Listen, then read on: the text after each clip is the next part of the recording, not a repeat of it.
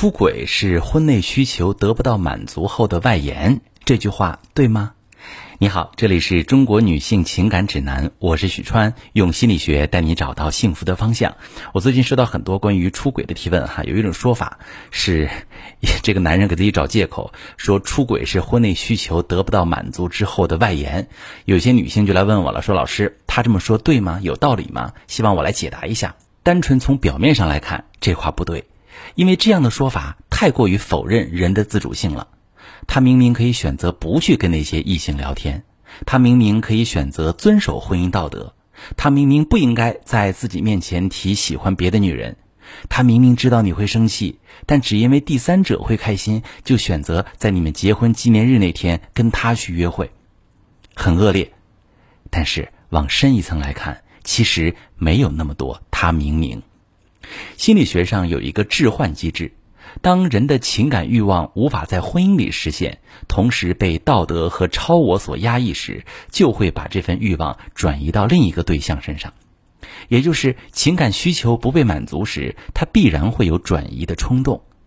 那为什么同样是情感需求不被满足，有些人会坚守道德，有些人却婚内出轨呢？因为每个人的情感需求是不一样的。很多人看到情感需求，主要会理解为愉悦、满足、情感支持、相互陪伴等等最基本的爱的功能。但是有些人的情感需求有可能是简单的新鲜感，比如最近上了热搜的论文锤出轨事件啊，男方女方相恋那么久，女孩为了他愿意隐藏不公开，连合照都小心翼翼的打上码。为了他顶着风险跑到他的城市看比赛，就为了比赛之后短暂的一聚，就连他说喜欢其他女孩子的时候，他还以为真的就是追星那种喜欢，还千方百计给他们两个人牵线啊，这是一种。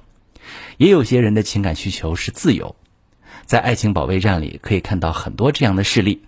男方女方结婚多年，男方偷偷在手机上和其他女人聊天，没有实质性的出轨行为。当被问到原因时，他说的是无话婚姻很多年，妻子虽然很关心他，但他觉得太过压抑，喘不过气。这听起来很像是洗白，但这确实有一些真实的原因存在。有些人发现情感需求不被满足时，会在自己身上找原因，他会主动跟你谈关于感情的事儿，在不知不觉中，问题可能就被解决了。也有人当感情需求被忽略时，他一点也不委屈自己，马上去向外面求。所以出轨看似是导致感情破裂的原因，但是从深层次来说，它只是感情破裂的结果。先有了情感需求的不满足，后有了自我挣扎，决定向外满足，这才是先后顺序。如果你在婚姻里遭遇了伴侣的背叛，想去修复，就要敏锐地意识到这一点。那就是你们的感情在他出轨之前已经出现了裂痕，只是这种裂痕往往都很隐蔽，你很难去察觉它的存在。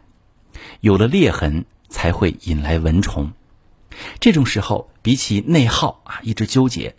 更重要的是复盘这段关系，去看一看婚姻内部是哪个环节出了问题，看一看彼此的需求是否得到满足，看看是不是他的需求根本就不合理。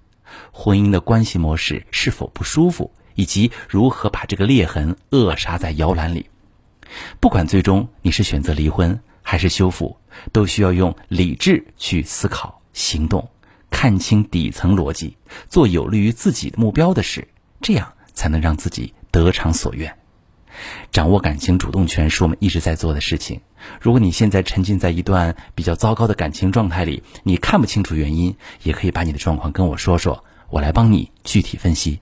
我是许川，如果你遇到感情难题、婚姻危机，可以加我的微信，把你的情况详细跟我说说。我的微信是幺五三零幺三零五二六三，把你的情况细节详细跟我说说，我来教你怎么做。喜欢我的节目就关注我、订阅我，我们一起。做更好的自己。